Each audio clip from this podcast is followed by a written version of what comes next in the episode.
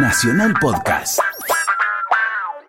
Los viernes, de 22 a 24, por Nacional Rock, Nito Mestre te lleva a viajar por tiempo distinto. Aunque eso suene raro. Son dos horas para que la música te sirva de máquina del tiempo. De otro tiempo. De otro tiempo. Distinto tiempo. Nito Mestre. Música por músicos. Por Nacional Rock. 937.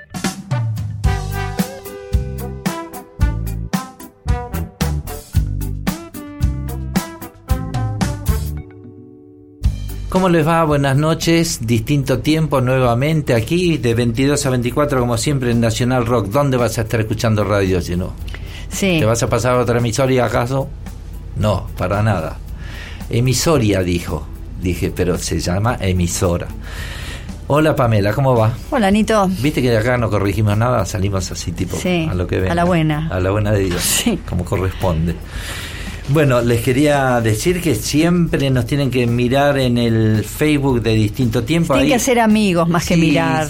Participar, amigos, contarnos cosas divertidas. Y aparte, dos, tres días antes que se haga el programa, ustedes se van a enterar de qué vamos a estar hablando ese día. Así que es- eh, eso es bueno.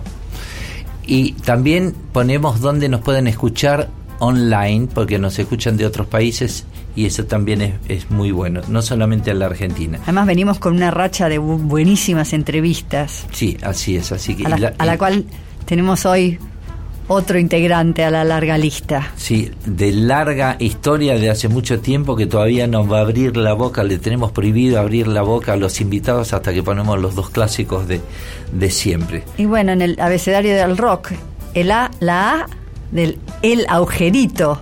El agujerito, está bien, pero vamos a poner primero los dos clásicos y después vamos a decir con quiénes vamos a estar hablando. ¿eh? Dale. Bueno, uno de Génesis, Y uno de Spinetta. venga, estamos en distinto tiempo. Can you tell me where my country lies? Said the uniform to his true love's eyes. It lies with me, cried the queen of maybe. For her merchandise, he traded in his prize. Paper late, cried a voice in the crowd. Mm-hmm. Old man dies, the note he left was signed Old Father Thames. It seems he's drowned, selling by the pound. Citizens of hope and glory, time goes by. It's the time of your life.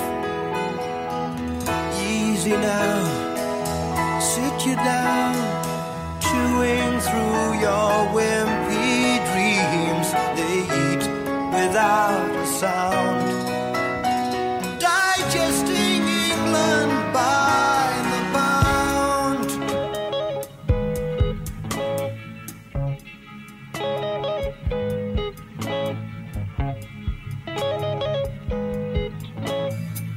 Young man says you are what you eat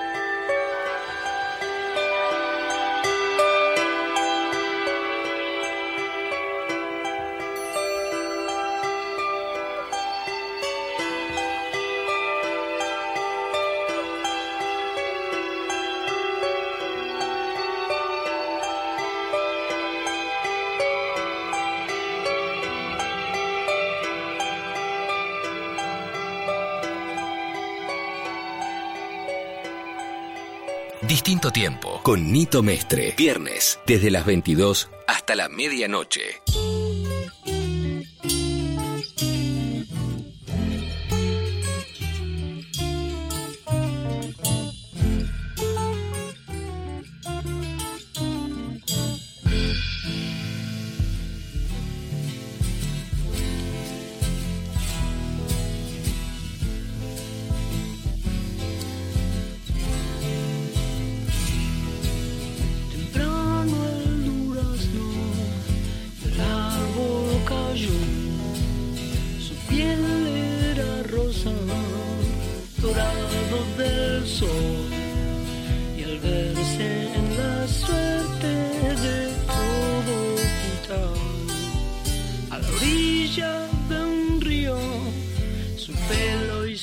这个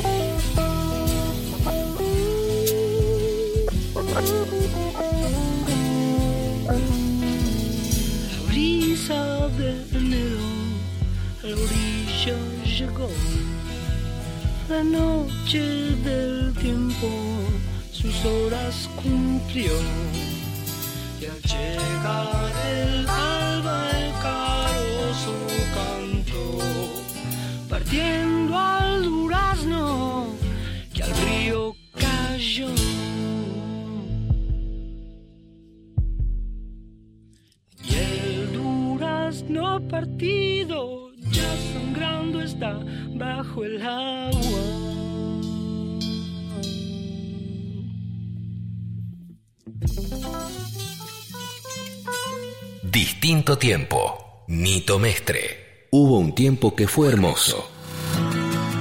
Hubo, hay y habrá un distinto tiempo. Nito Mestre te lleva a recorrer la música que los trajo hasta acá. Distinto tiempo. Me parece que no todo el mundo sabe lo que es el agujerito. El agujerito es una cosita, es como un agujero pero más chiquito.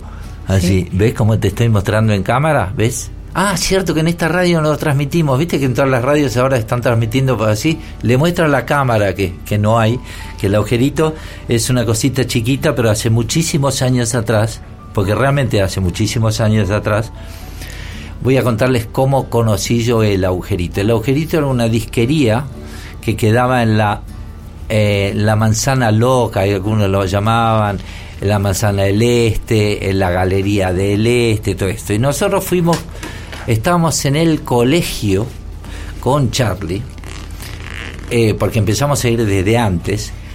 Eh, íbamos al Instituto de Itela porque nos contaban que ahí pasaban cosas. Eran, eh, yo creo que años 68, 69, empezamos a ir por, por, por esa zona porque era la zona de la bohemia, había un bar que se llamaba Bárbaro o Baro Bar, como lo llamaban algunos en realidad, creo que se llamaba Baro Bar, no Bárbaro.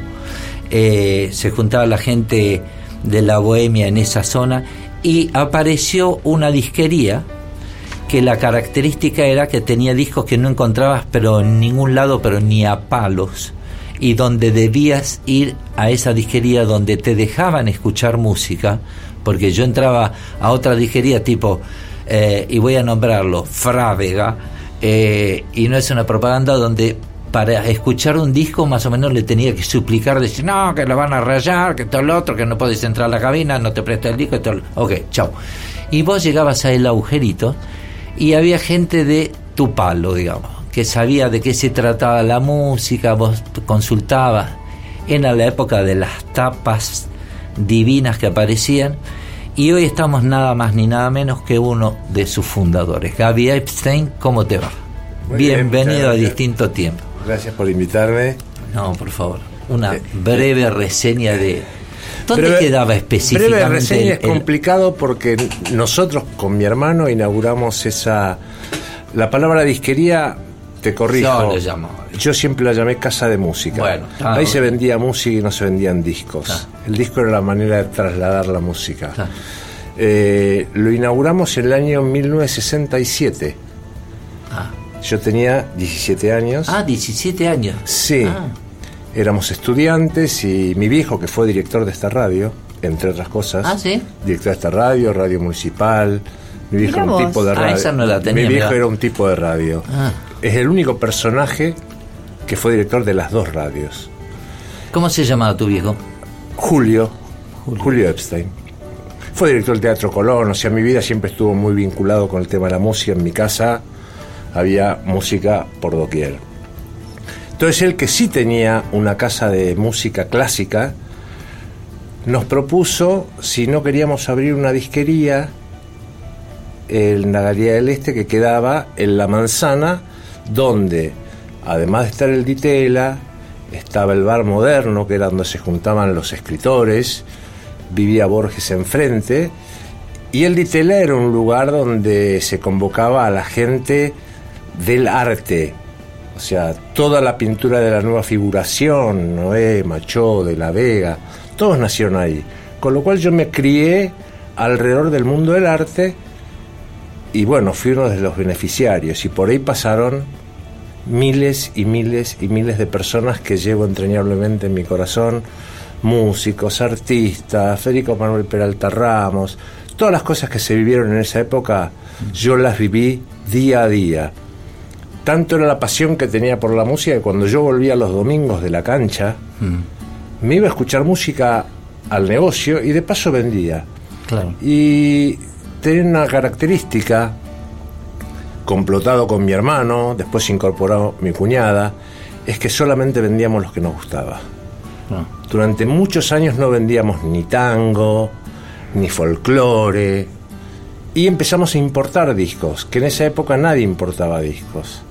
Para que tengan una idea de lo que significaba importar discos era confeccionar una lista a través de revistas que recibías como el Cashbox o el Billboard o Swan, que eran catálogos, donde vos tenías algunas referencias tenías eh, que preparar un listado, ir a Entel en la calle Corrientes y Esmeralda y dictarle una mina que funcionaba con un teletipo. Y le decías. Columbia 32 425 5.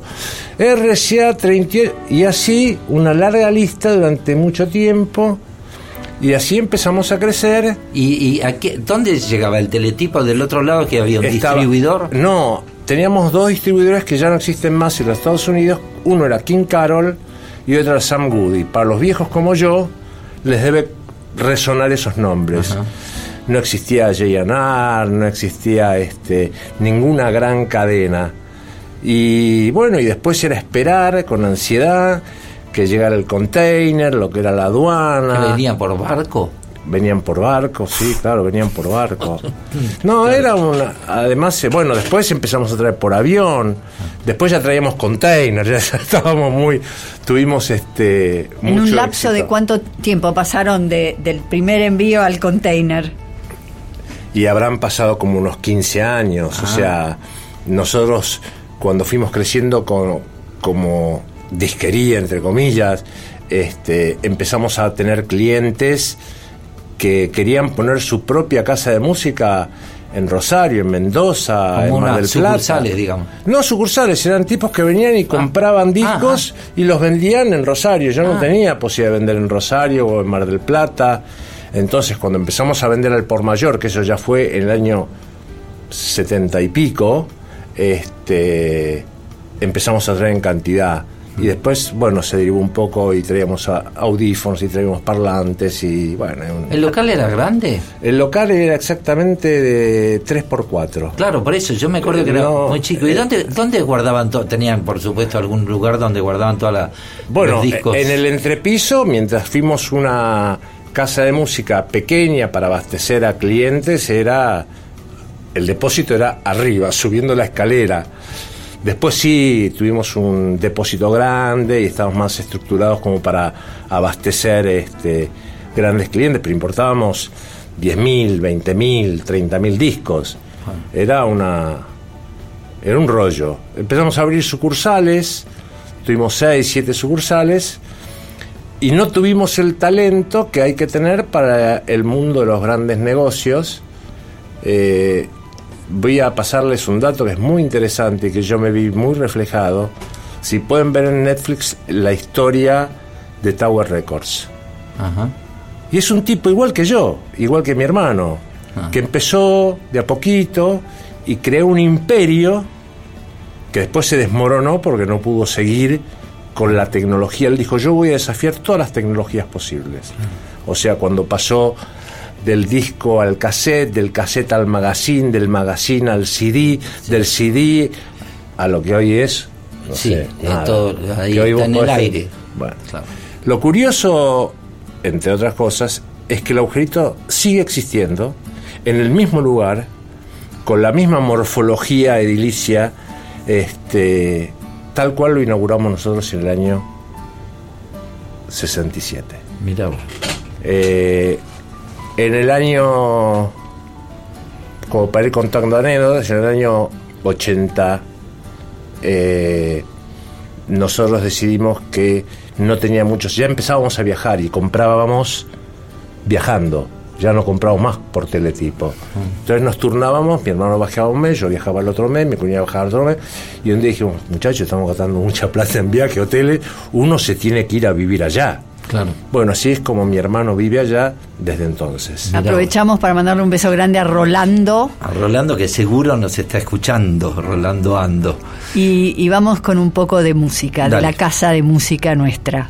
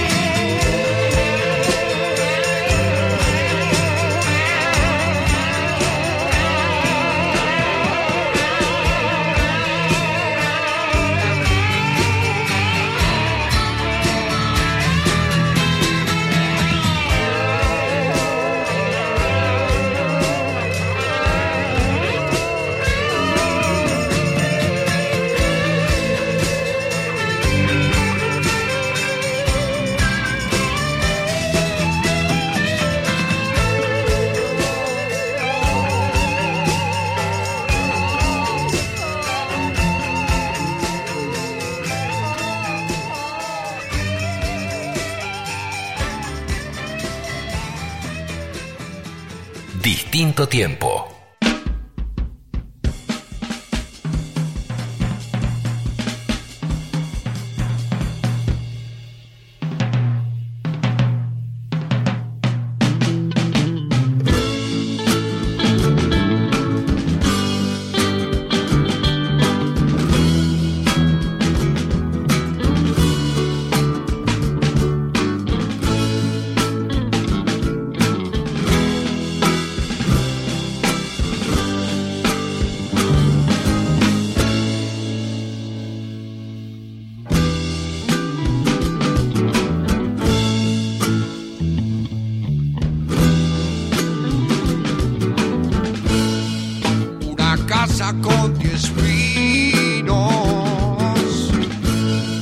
Hacia el sur hay un lugar.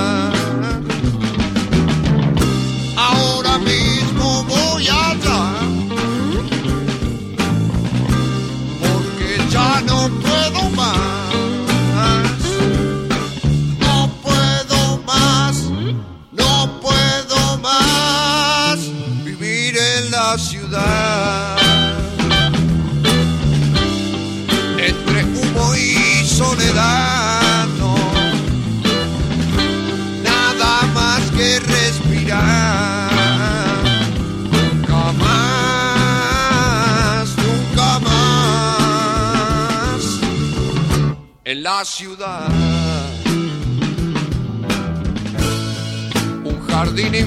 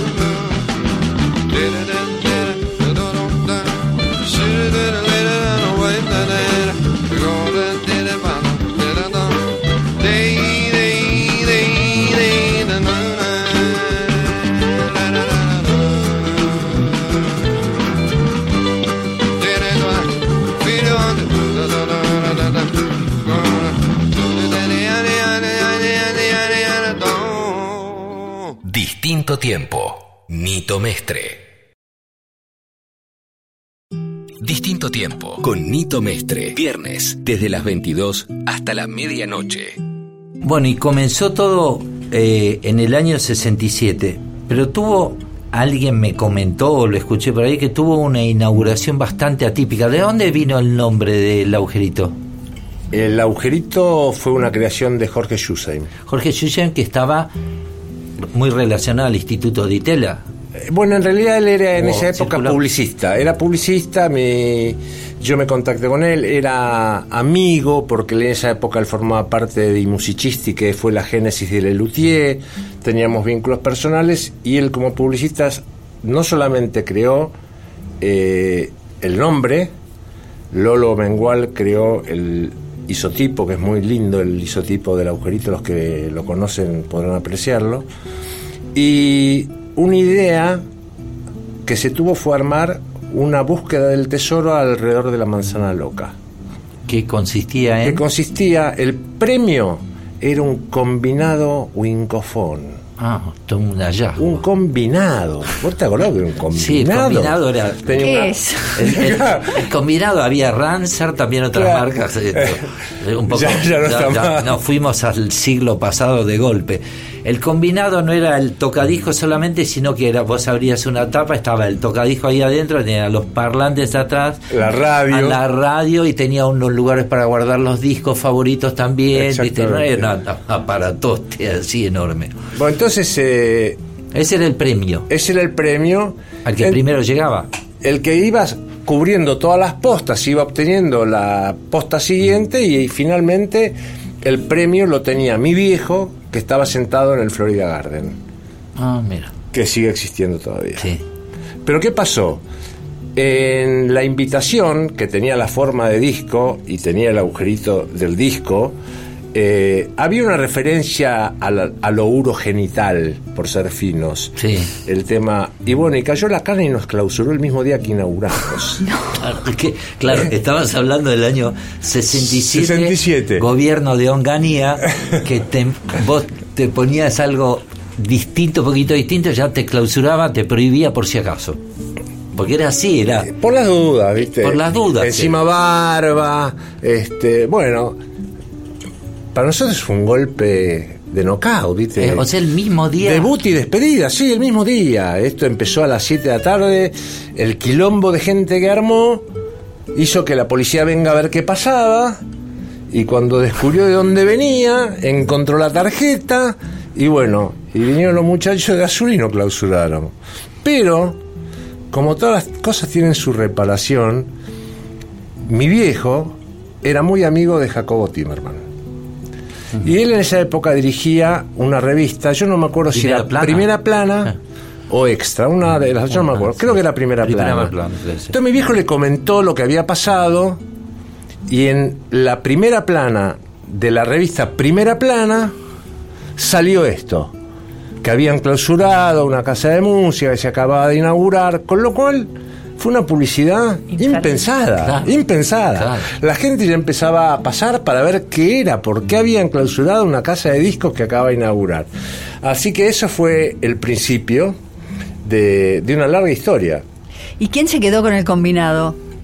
Eh, ahora te voy a decir, déjame pensar un minuto, pues eh, buena pregunta esa, ¿eh? la ganó un amigo eh, que falleció, pero si me dan... En, el curso... Pero de- tuvo dueño, no, ¿Eh? se, no se quedó Sí, en el Florida sí, Garden, sí, no, no, se no, no, a tuvo dueño, cana. lo encontró a mi viejo que estaba sentado ahí. Este, el hermano de Sofía Neyman. ¿La tienen a Sofía. Neyman? Bueno, creo que se llamaba Diego, pero falleció hace muchos años. Bueno, esto fue un puntapié inicial, pero ah, imagínense que en los 30 años en los que yo trabajé efectivamente ahí, tuve posibilidad de conocer a todo el mundo que estaba realmente vinculado con el arte y básicamente con la música, porque nosotros éramos como los proveedores de la música que la gente no tenía manera de escuchar que no fuera ahí. O sea, las radios no tenían eso, este, la gente no viajaba, no había difusión. Y además también muchas veces nosotros mismos nos equivocamos pidiendo discos que creíamos que eran lo que no eran.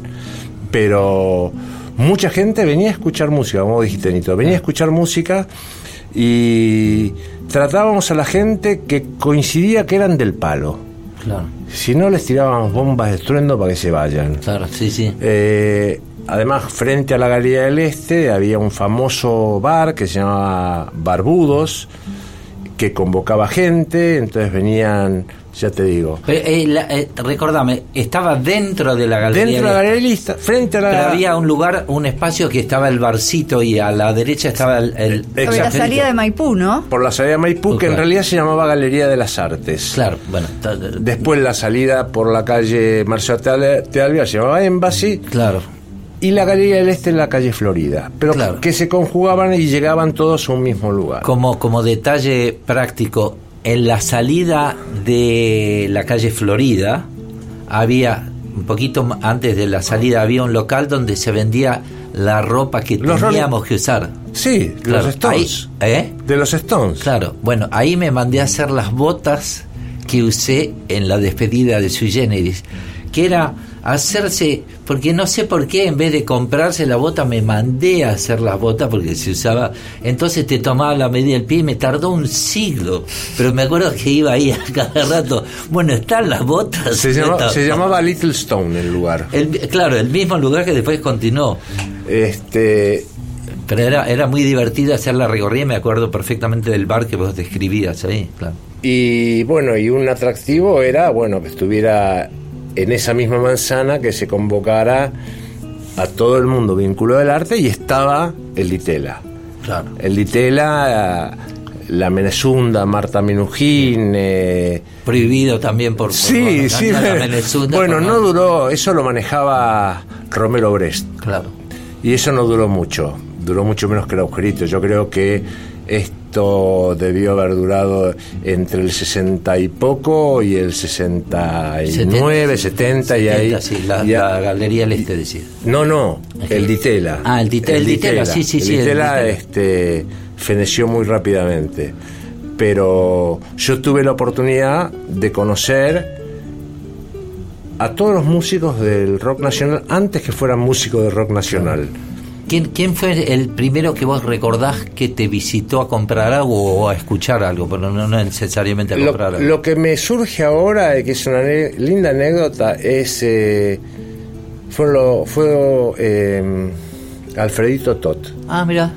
eh, que estaba interesado, bueno, nos hicimos amigos y un día, este, así lo conocía a todos los chicos, entonces un día eh, nos invita a una grabación, a un ensayo.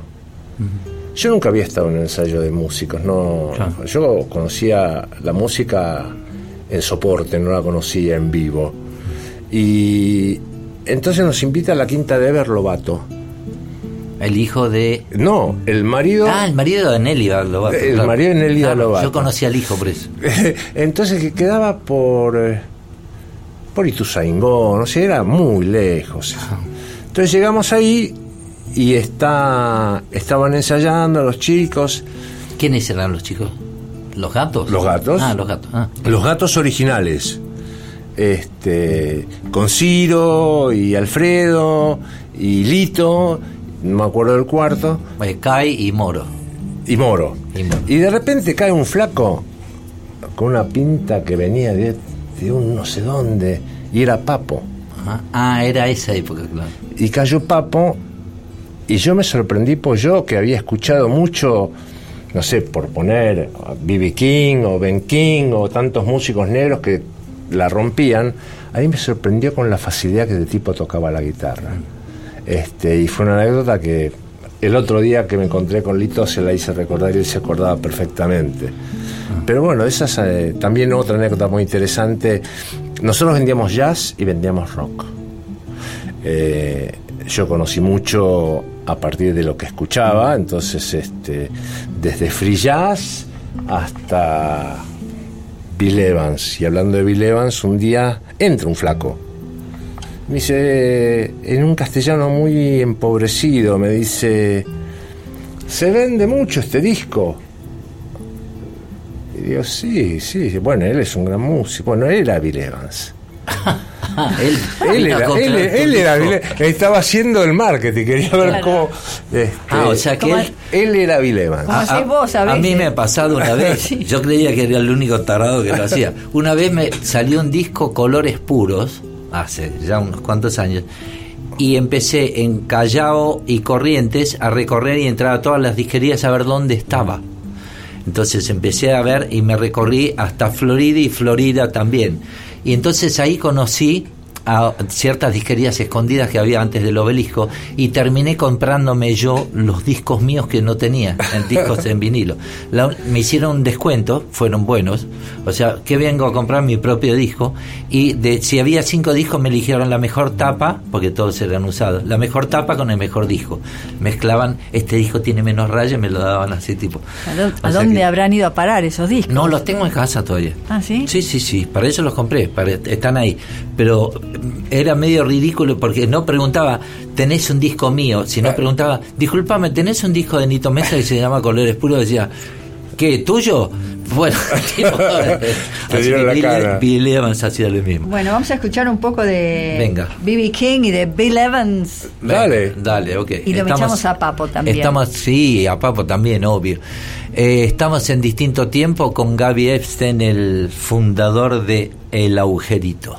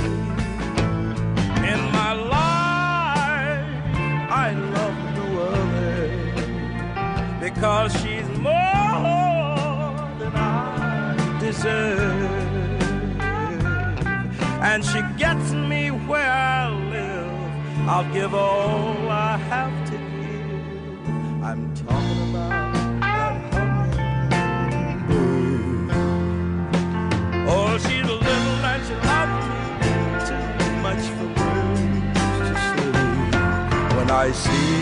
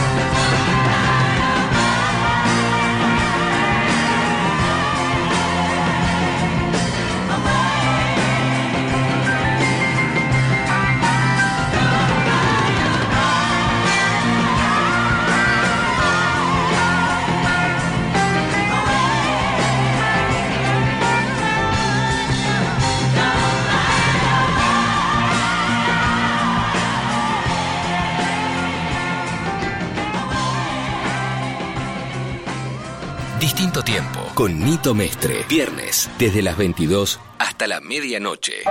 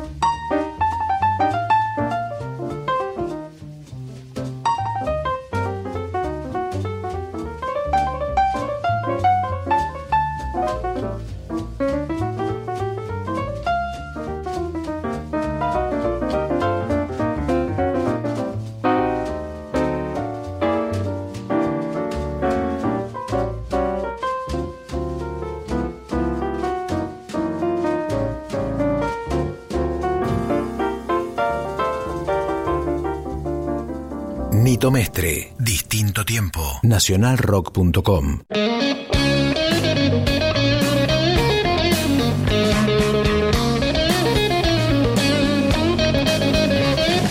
Todas las semanas voy a trabajar.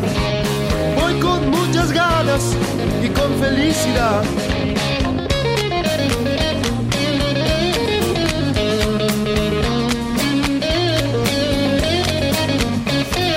Si alguna vez quieres encontrarme a mí, trabajo en las vías del ferrocarril.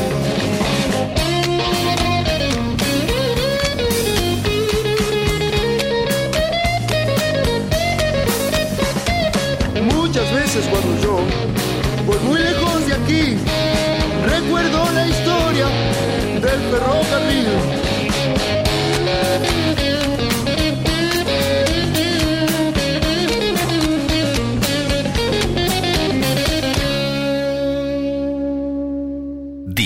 Tiempo. Nacionalrock.com. Nito Mestre, distinto tiempo. Nacionalrock.com. ¿Cómo era el típico cliente tuyo? ¿Era. Era igual a uno. Ah, sí? Era igual a uno. Eh, lo que tenía de particular era que nosotros podíamos entender qué era lo que el tipo estaba buscando. Es como ahora cuando uno va a la librería, que ya dejan de existir un poco, porque vos vas a buscar un disco de Bill Evans y el tipo no te mira con una cara y dice, en la E, flaco. Entonces Claro, te, manda claro. la E. Claro. ¿Entendés? Y Sí, sí, este, eh, entonces ahí decía, lo, lo más comprometedor era, ¿qué me recomendás? Eso. Ah, Sí. Era complicado. Y dice, bueno, decime qué, qué te gusta, qué escuchás, si querés innovar, si querés pasar de conocer otro tipo de música. Éramos, nosotros tomamos examen para trabajar ahí. ¿sí? Sí, ¿A quién? ¿A los, a los empleados, sí, sí, sí. Ah, ah. sí. Nosotros bien ¿Y, hecho. ¿Y el examen cómo era? era un listado, decía, bueno, decime este cinco títulos de los Beatles. Decime algún título de un long play, long play Sí. de Frank Zappa. Decime, y así eran preguntas, eran 30 preguntas, Que si vos no, no sabías, no estabas en el- porque vos tenías que responder a lo que tu cliente venía a preguntarte. Es decir, cómo quien pretendía ser la casa de música más importante, decir, no, flaco, no sé quién es este. Claro. Como es ahora. ¿Cómo es ahora? Es decir, vos entras en... Sí, te, ven- te, te venden un- una heladera si interesa comprar. Bueno, un disco habla- ahora. hablando de heladeras, le voy a contar otra anécdota muy interesante. Un día, mi hermano ya vivía en Estados Unidos y nosotros ya distribuíamos y éramos una, digamos, una empresa más que un negocio o una casa de música. Entonces me ve un tipo, este, ya al depósito, y me dice, mira, yo tengo disquerías en, en las estaciones de tren, en retiro, pero vendemos cuartetazos, vendemos cosas populares. Si queremos ampliar el rubro, y acabamos de abrir un local muy grande en la calle Florida y queremos vender discos importados. Bueno, ok. Decime cuántos discos querés. 10, 100, 1000, 5000. No, no, queremos hacer una disquería importante, grande. Ese Productos Internacionales, el- la marca que se convirtió fue Musimundo. Ah. Entonces, eh, el tipo, un gran negociador, viene y dice, bueno, que voy a comprarte, en ese momento puedo equivocarme, pero era una cosa como 120 mil dólares en discos. Elegímelos vos, vos eh, yo confío en vos, pero todo así, de la nada. Entonces el tipo me dice, mira, te los voy a pagar 30, 60 y 90, ¿qué opinas? A mí me, me hacían blink los ojitos, ¿viste? Era un montón de plata. Claro. Empacamos los discos, pusimos los discos y el tipo se fue. Y yo en, en todo este maremoto que tenía en mi cabeza, no me pagó, no me dejó un cheque, no me dejó un documento. Lo llamo a mi hermano a Estados Unidos. Creo que en esa época todavía tenías que llamar por el triple espero cero. Que, espero que termine bien el cuento. No, sí, sí, sí. Entonces, este, digo, mira, no sé si es el mejor negocio de mi vida o acabo de fundir la empresa. Claro. Porque acaba de irse un tipo con 120 mil dólares en discos y no me dejó un pelpa firmado. Y yo lo único que conozco es su depósito que quedaba en Villa del Parque. El tipo vino a 30 días, pagó, no solamente pagó, sino me dijo, quiero más. Bueno, y Musimundo de ahí, wow, surgió como una gran cadena que después, bueno, tuvo sus problemas y ahora ya las casas de discos son librerías, son supermercados. Yo no encuentro, salvo Cibals, Sí. que creo que el único que sigue manteniendo. Creo que tiene con- el mismo espíritu que, Sí, que de- sí, que- sí. y que también se nutrían de nosotros, porque Ah, sí. nosotros le vendíamos los discos a Al Cibals, padre de- que en realidad es Lavis. Sí, sí, Los- Lavis, Es sí, Lavis. Sí, Sí, muy sé- buena gente, muy lo sé- correcta. lo sé porque yo saco el disco anterior, el Varios. trip de agosto, y el anterior, eh, Flores en Nashville, salieron con la empresa de Aqua Aqua Records. Muy, muy buena gente. Menos mal que menos mal que hablaste bien y que caí en buenas manos. No, muy bueno. No, en general, en general todo el mundo que anda eh, en la música, partamos de la premisa que es buena gente. Es decir, no es lo mismo que vender un auto que vender un disco. A- Escúchame. A ver, espera, espera, Sí. con- contame, en esa época vos vendías lo que te gustaba, Sí. ¿no? Entonces, no vendías Palito Ortega. No, ¿Sabés que Palito Ortega sacó un disco de rock? no, Sacó un disco de rock. O sea, había como. ¿Y Banana Porredón vendías? tampoco. Tampoco. O sea, había como una especie de que estabas o de un bando o estabas del otro bando. En esa época era absolutamente así, que yo Eh, recuerde. Bueno, para mí, y sigo pensando lo mismo, que el rock es original de los Estados Unidos y de Inglaterra. Acá yo le llamaría música popular argentina, pero eh, la denominación de rock es eh, muy específica, o por lo menos esto está en mi cabeza, puedo estar equivocado. Rock nacional era como una conjunción que a mí no me pegaba. Eh, después me fui adaptando y entendiendo que bueno que el rock era un modo o una forma y que se cantaba en castellano. Para mí el rock era cantado en inglés. Este tampoco existía el rock francés y había rockeros que tocaban. Sonny y- Sí, claro, claro. Pero bueno, uno tenía muchos prejuicios. Claro, pero los prejuicios de la separación, yo me acuerdo, en esos años cuando empezaba era tipo, si te podía rozar directamente, si tal grupo, ponele banano, esto, lo otro, iban a tal lugar, vos ni a palos aparecías cerca. Porque te llegaban a ver y era un- una cosa. Era un quemo. Exactamente. Era exactamente así.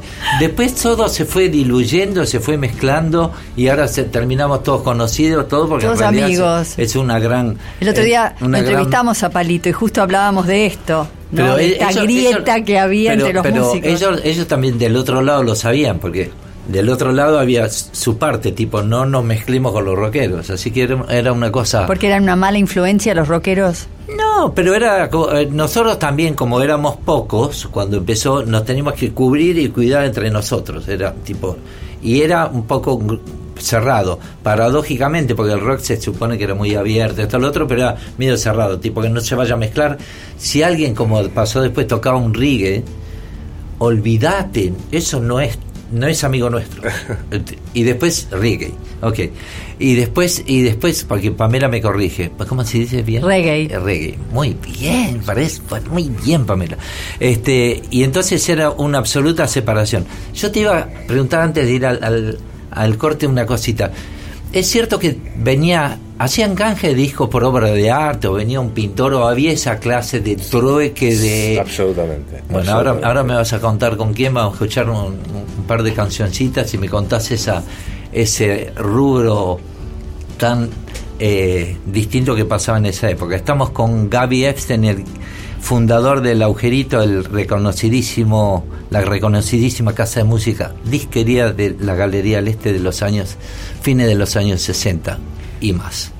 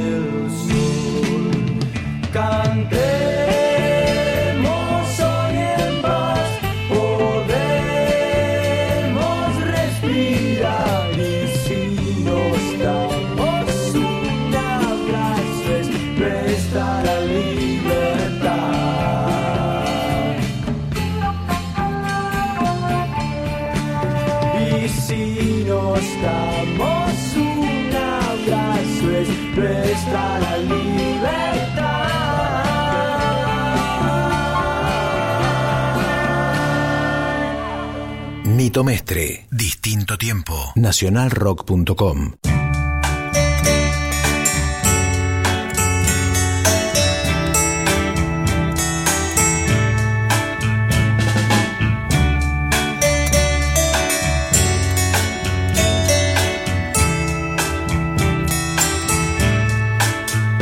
¿Dónde está esa promesa que un día hiciste por mí? Esas cosas que un día juraste harías por mí. Hoy tan solo me queda hacer algo, esperarte pues regresarás. Yo no sé si lo harás, si lo haces muy bien estará.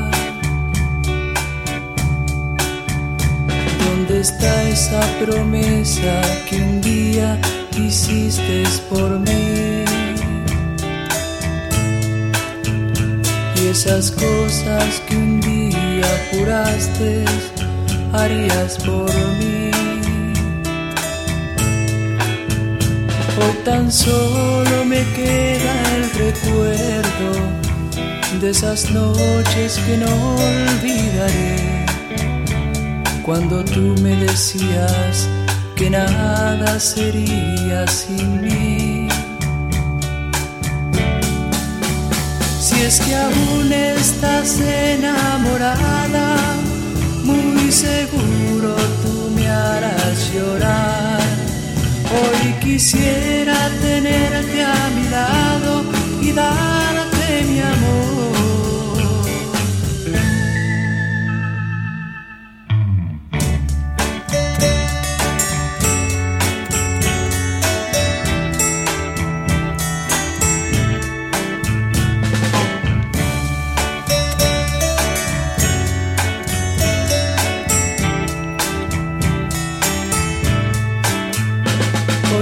solo me queda el recuerdo de esas noches que no olvidaré. Cuando tú me decías que nada sería sin mí. Si es que aún estás enamorada, muy seguro tú me harás llorar. Hoy quisiera tenerte a mi lado y darte mi amor.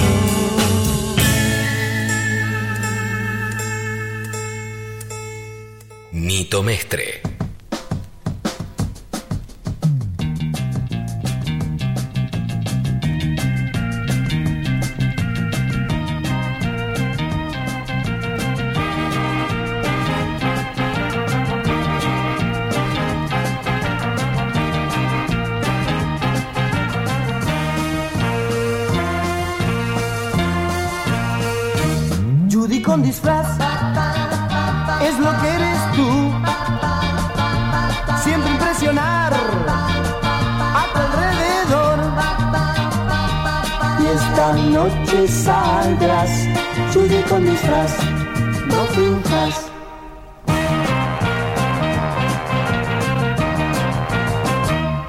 La careta puesta, nunca eres feliz. Vienes a mostrarte para impresionar. Siempre vas pintada, Judy con disfraz, no finjas. No, no mientas más, no, no finjas más. Por más cosas que hagas, no me vas a engañar. Conmigo roba tu disfraz.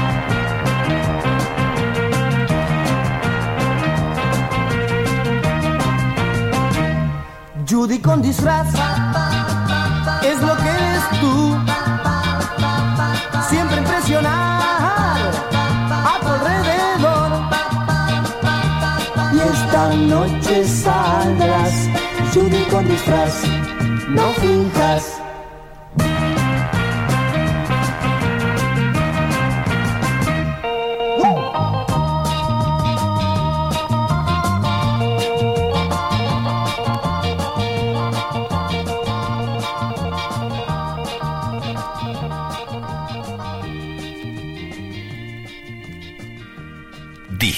Tiempo. Será el día que apagaron la luz. O el día en que el tiempo traerá una mujer. Una casa pobre. Años por aprender. Una mañana de cama para dos. Sí, sí. Pero esta noche hay algo distinto. Distinto tiempo. Con Nito Mestre. Viernes. De 22 a 24. Bueno, la pregunta era esa. ¿Había canje? ¿Venía alguien del Instituto de Itela o por ahí a decirme, ah, yo pinto, me gustaría tener un disco? O viceversa, o vos querés tener una pintura y pero te regalo un disco. Más viceversa, Más, más vi- viceversa. ¿Cómo era? A ver, contá. Eh, bueno, como ahí circulaba mucha gente vinculada al arte, y vuelvo a mencionar a mi viejo que estaba muy vinculado con Noé de la Vega, Deira, Macho, eh, los veíamos permanentemente, en esa época no eran los pintores que terminaron siendo, y mi viejo les dijo, che muchachos, si yo les doy, ustedes no me dan y yo les, los alimento, ustedes me alimentan. Y yo aprendí de él eso y ah, venía, por ejemplo, Marta Pelufo, Presas, después vino Cambre, yo tengo obras de todos ellos y fueron canjeándose por discos. ah, sí. Por ejemplo, tengo dos presas, eh, Presas tenía tres hijos que les encantaba la música. Entonces yo le abrí una cuenta corriente y decía, bueno, ¿cuánto vale este cuadro? Que yo iba a su atelier y me gustaba este cuadro. Bueno, vale 200. Bueno, 200 equivalen a Tanto. 28 discos, 36 discos. Y bueno, venía, se llevaba los 26 discos y yo me llevaba el cuadro. O sea, alto impacto debe haber tenido esto, porque Cambre tiene un hijo que hace videos de música y es un grosso. Ahora les voy a contar una historia de Cambre muy interesante. A todos estos chicos, yo los fui- chicos y grandes los fui conociendo ahí. Yo no era ni amigo de Nito, ni amigo de Lito, ni amigo de Claudio Gavis, ni amigo de Moro, ni amigo de nadie. Yo los fui reconociendo ahí. Este, Gustavo Santaolalla, qué sé yo quién era. Arco Iris, ¿quién los conoce? Obviamente que a partir del conocimiento que fui teniendo de ellos y que venían, empecé a comprar y a traer el rock nacional. Ah, ahí empezaste. Ah, Cuando, bueno, Ah. el primer, yo tenía 17 años y iba a la cueva, era un loco, o sea, no Ah, existía, es decir, para mí, eh, tal vez gente piense distinto, pero a mí el puntapié inicial del rock nacional, me reivindico y lo reivindico, fue Billy Bond. Ajá. Para mí el rock, yo conocí el rock nacional con Billy Bond en la cueva. Y después, bueno, fui muy amigo de Claudio Gavis, este, fui muy amigo de Cutaya, y de hecho mi cuñada Susana cantó en una banda que se llamaba la Banda El Paraíso, que Claro. la dirigía Rubén de León. Claro. Entonces cuando ya tenés una amistad y un conocimiento, empujás la música de ellos. Claro. Es, no es lo mismo. Yo nunca conocí a Frank Zappa, me encantaba Frank Zappa, quería vender Frank Zappa, pero yo quería impulsar también la música de mis amigos, de los que eran mis amigos. Si era Charlie, si era Nito, si era Los Gatos, si era... Y ahí empezó a haber un movimiento importante, creo que explotó en los s- 70. Sí, sí, Eh, explotó el rock con muchas bandas. Claro. Pero de Cambre quería contar una anécdota que es este que tiene como dos partes. Y otra de Alfredo Rosso. Alfredo Rosso es un gran crítico. Sí, claro. Entonces, nosotros teníamos discos a rolete. Y todo el mundo quería tener una casa de discos o una disquería. Entonces un día viene a verme Alfredo Rosso y me dice, che, Gaby, mira, me ofrecieron un local en la Galería Bond Street Bueno, ok, dale. Entonces yo le daba los discos en condiciones a Alfredo. Alfredo puso con el nombre Agujerito su casa de disco, duró lo que duró. Un día viene Cambre, que todavía no era un pintor reconocido. Me dice, "Che, Gaby, mirá, me ofrecieron un local este, en una casa, es una especie de drugstore, no sé si se acuerdan lo que eran Sí, los claro. el fenómeno ese de El director de la Recoleta, me acuerdo. Exacto, bueno, es ese fue el primero. Claro. Entonces, Talmiro Sáenz había alquilado una casa vieja en la calle Peña, una casa chorizo, entonces tenía ocho, nueve habitaciones. Entonces, este, digo, bueno, ok, yo te voy a dar la música y vos me liquidas. Bueno, no me fue bien con, con Cambre. Un día me dijo, me dijo, mira Gaby, no tengo ni la plata ni los discos. Yo me enojé y esto duró muchos años.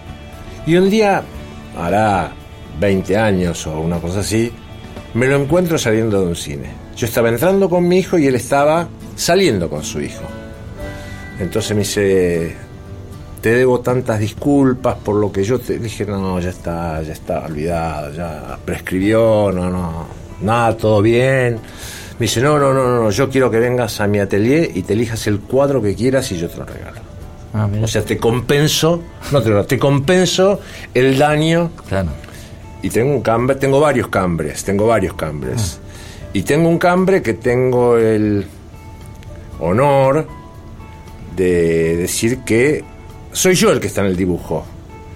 Y el disco, el perdón, el cuadro se llama Armando. Y lo que voy a decir, el que le guste le guste y el que no se lo banque. Pues estoy armando un joint. Ajá. Entonces el cuadro se llama Armando. claro, eh, claro. Este, por quien tengo una gran admiración como pintor y un gran respeto como persona. Y bueno, así fue como se inició esta cosa de los canjes de música por este por obras de arte.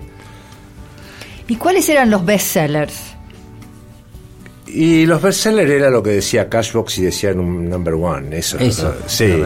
Había, había gente que compraba mejor que otra. O sea, muchas veces decía, bueno, pero a mí es el número uno, pero a mí, la verdad que no me agrega nada. Este, Frank Zappa nunca fue número uno, de nada. Y con esto podríamos nombrar los tipos que a mí más me gustaron y nunca figuraron en el chart ni, de- ni los mejores 100. Entonces uno tiene que entender que sí, está bien. Lo de la música comercial, flaco, todo es música comercial, pues todo se vende. El que se vende, hay tipos que la invocan y graban y graban así, venden y la gente lo compra. Y la muestra más palmaria que tengo de esto son dos grupos que a mí me resultaban insoportables. O tres grupos. Uno eran los Gees. ¿En qué época?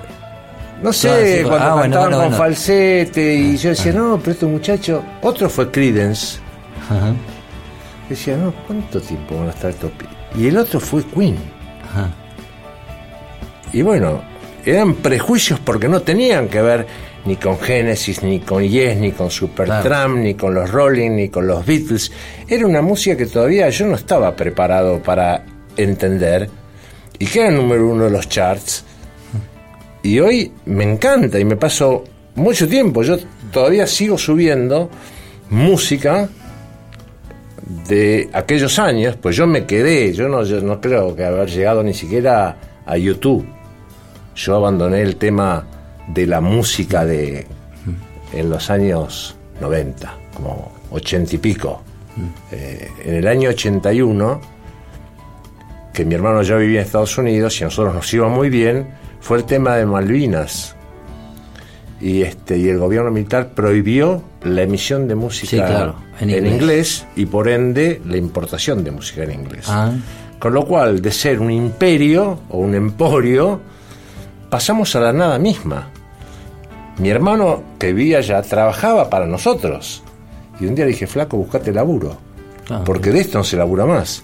Yo me fui a laburar de abogado, él se puso a laburar de arquitecto, y cada uno se la rebuscó como pudo, hasta que se recuperó la democracia, pero cuando yo ya tenía que volver a, al agujerito ya estaba más grande, ya no tenía tanto contacto, y ahí entre mi hermano y yo decidimos dejarle la disquería a los empleados. Y hay un conocido disjockey, ¿no? Sí, absolutamente. que es el, el que siguió, que yo lo Danny estaba- Mijenson, que hasta el día de hoy sigue al frente del agujerito, que tomó la posta y con el mismo criterio, digamos, que tiene mi misma edad y sigue manteniéndose firme con la música y es muy selectivo y es un gran jockey. Pero si yo ¿Y dónde está ahora el agujerito? En el mismo lugar, en el mismo, lugar. Maipú 971, local 10, en Ah. el mismo lugar, Ah, es exactamente bueno. igual. Es, bu- es bueno ir, es- saberlo para alguno que vaya a hacer una pequeña recorrida y haga eh, esa recorrida que muchos de nosotros habremos hecho, ¿no? Porque por, e- por ese lugar pasaron todos los músicos del rock. Todos. Tendríamos que hacer una búsqueda del tesoro, Sí, claro. organizado por distinto tiempo, Sí. con la ayuda de Gaby. Vamos a escuchar un poquito más de, de música, ¿qué les parece? Y después seguimos acá con Gaby Epstein, que estamos hablando sobre las épocas del agujerito, la Galería del Este, los finales de los 60, 70 eh, y demás. En distinto tiempo, claro.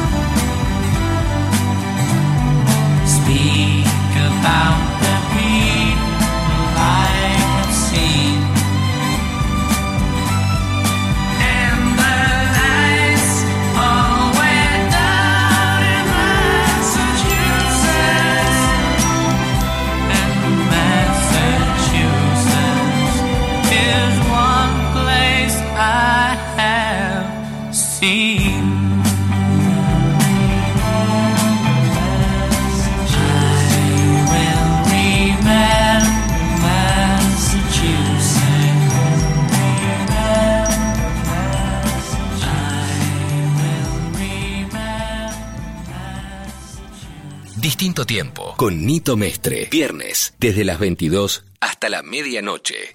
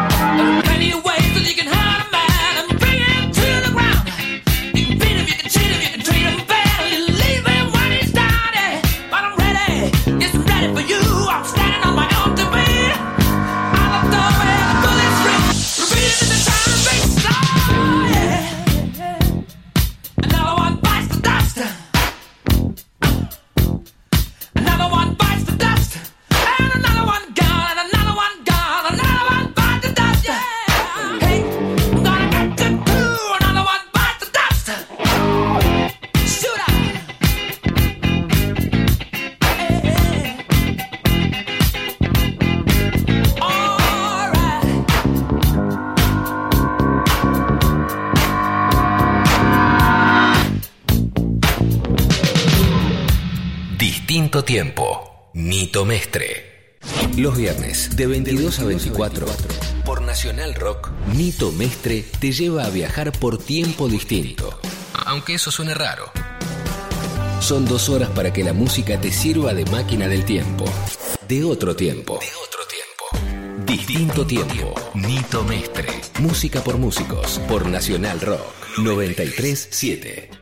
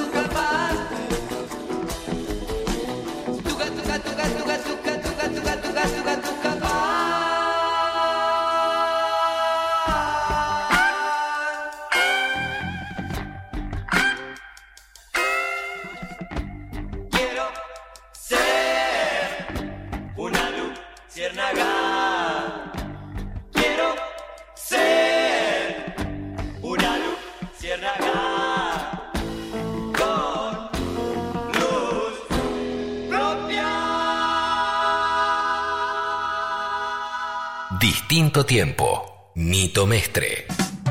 Y como tapas raras y eh, discos raros, la gente... Bueno, el disco que más prueba nos trajo sin duda fue Arto. Arto fue un golpe durísimo porque esa tapa la había diseñado Juan Gatti. Claro. Y no tenía una forma de 33 por 33 que era la medida que tenían los discos. Y era un disco extraordinario. Y, pero teníamos que tenerlo en un lugar aparte, no lo podíamos tener en No ninguna- entraba no en la entraba, batea, no, ¿no? no entraba en la batea, no entraba en los estantes. La verdad que fue un dolor eh, porque era un problema. Eh, después eh, yo lo que rescato. ¿Se vendió mucho? Muchísimo. Muchísimo. Mu- Bueno, después vendíamos discos. eh, Simples.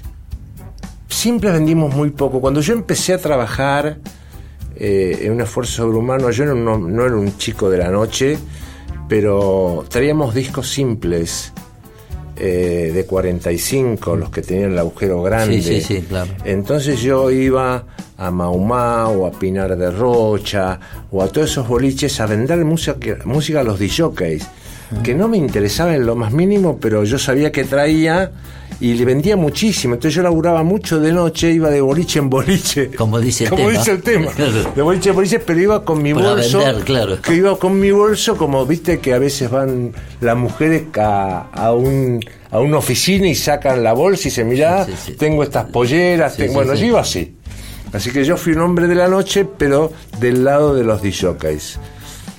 Eh, Lo conociste a- a- en esa época, me imagino, a Alejandro Ponlesica. Por supuesto, bueno, este Alejandro Porlesica y había otro más, Rafael Sarmiento. Rafael Sarmiento, bueno, todos esos compraban, doy fe, ellos también pueden dar fe, en el agujerito. Y todos, pues no había manera, no había otra manera, no había otras casas de discos que ofrecieran eso, no, no existía. Si vos querías tener un disco importado, tenías que morir en el agujerito.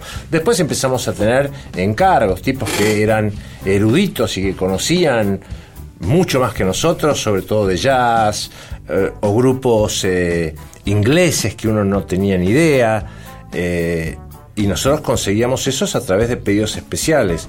Me acuerdo que un día me fui a Londres, yo no había, yo no había ido nunca a Londres, iba mucho a Estados Unidos y estuve, entonces quería comprar unos discos que me habían encargado y dije, mira, esto solamente lo vende el tipo que los produce y era el dueño de Virgin Records. O sea, los primeros discos de Virgin Records se los compré al dueño de Virgin Records en la casa de Virgin Records. Ah, vos.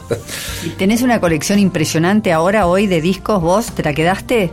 Bueno, en realidad se la dejé a uno de mis hijos. Pero si no, no era importante. Eh, qué sé yo, no sé, tendría dos mil discos o algo por el estilo. Aquellos discos. De aquellos discos, todos discos importados, impecables, porque además el vendedor de discos es un obsesivo que los discos se guardan de determinada manera, no es que se ponen el sobre blanco, el sobre blanco dentro de la tapa, no, todo tiene un sistema de cómo agarrar el disco, cómo ensobrarlo y cómo poner el sobre dentro del otro sobre, de manera de que no entre el polvo, o sea, por lo menos yo era muy obsesivo eh, en ese tipo de cosas, porque además yo escuchábamos música, como decía Lito, venía un tipo, quería escuchar un disco, no se lo llevaba, ese disco volvía a su batea y tenía que estar tan impecable como para decir te estoy vendiendo un disco nuevo. ¿Vos ponías el, el disco o lo ponía el, el, el que visitante? Vos ponías No, yo ponía los discos. Claro. Teníamos, era tan loco en esa época, ahora que lo pienso, teníamos dos butacas con unas especies de campana de plástico o de acrílico y unos auriculares y teníamos dos bandejas y pasábamos a una bandeja o a la otra bandeja y una tercera bandeja donde difundíamos música hacia afuera. Los tipos no tenían acceso al disco propiamente dicho. Pero lo que a mí me quedó es la ceremonia del disco, que es irrepetible. O sea, quien abrió un disco importado con la uña Y el sacó el celofán, salió el olor. Claro. y veía el arte de tapa y podía leer los créditos y podía leer las letras. ¿Cómo yo iba a vender el disco álbum, el disco blanco de los Beatles nacional? Claro.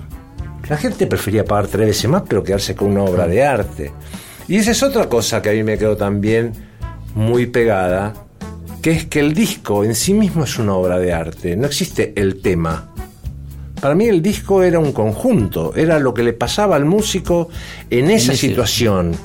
Después, y esto lo ves muy claramente en los Beatles, como cada disco marca un nuevo momento de, de emoción, de interpretación, de creación.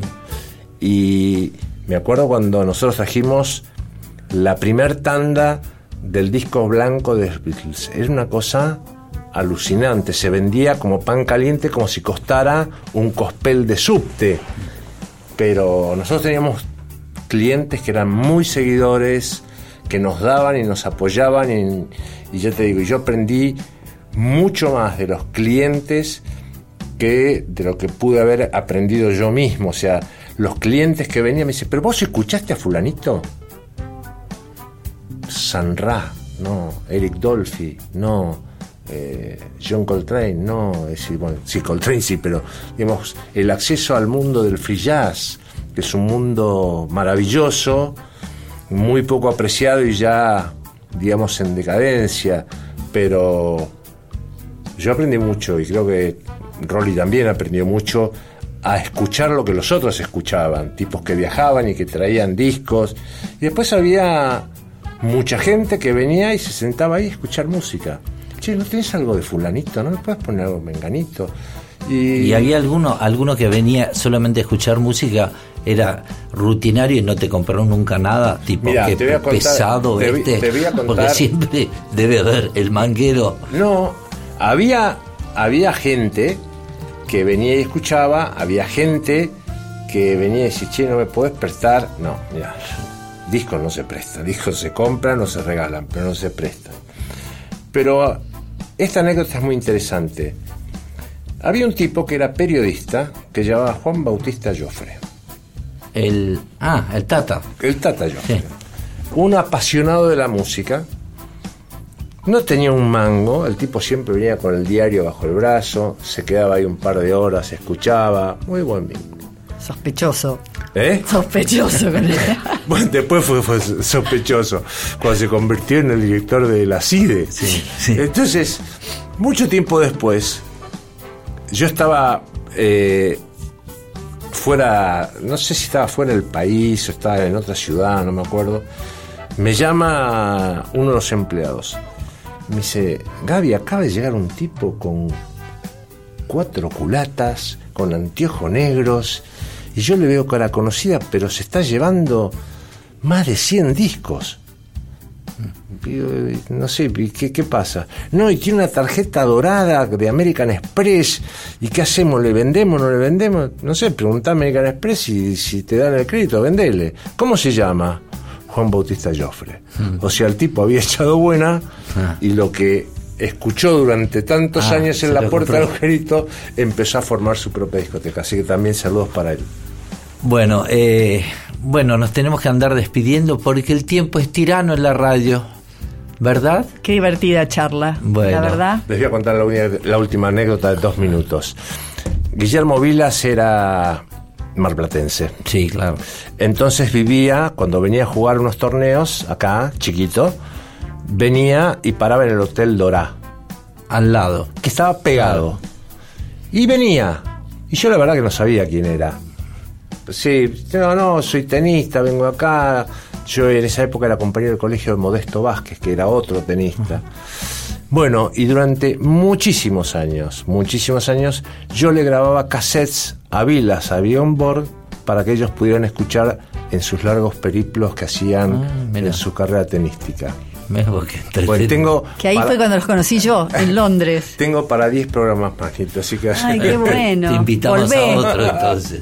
Bueno, este, nos tenemos que despedir. De, gracias, mil gracias Gaby por haber estado con No, al nosotros. contrario, para mí es un placer este, recordar estas ¿Tenés fotos para pasarnos para la página? mías. Bueno. no, no tengo fotos, no. Bueno, y nos veremos el el viernes que viene nos pedimos con un poquito de música, como siempre, obviamente, ¿no? Nos vemos el viernes que viene a las 10 de la noche en esto que fue distinto tiempo. Chao, que suenen con los angelitos.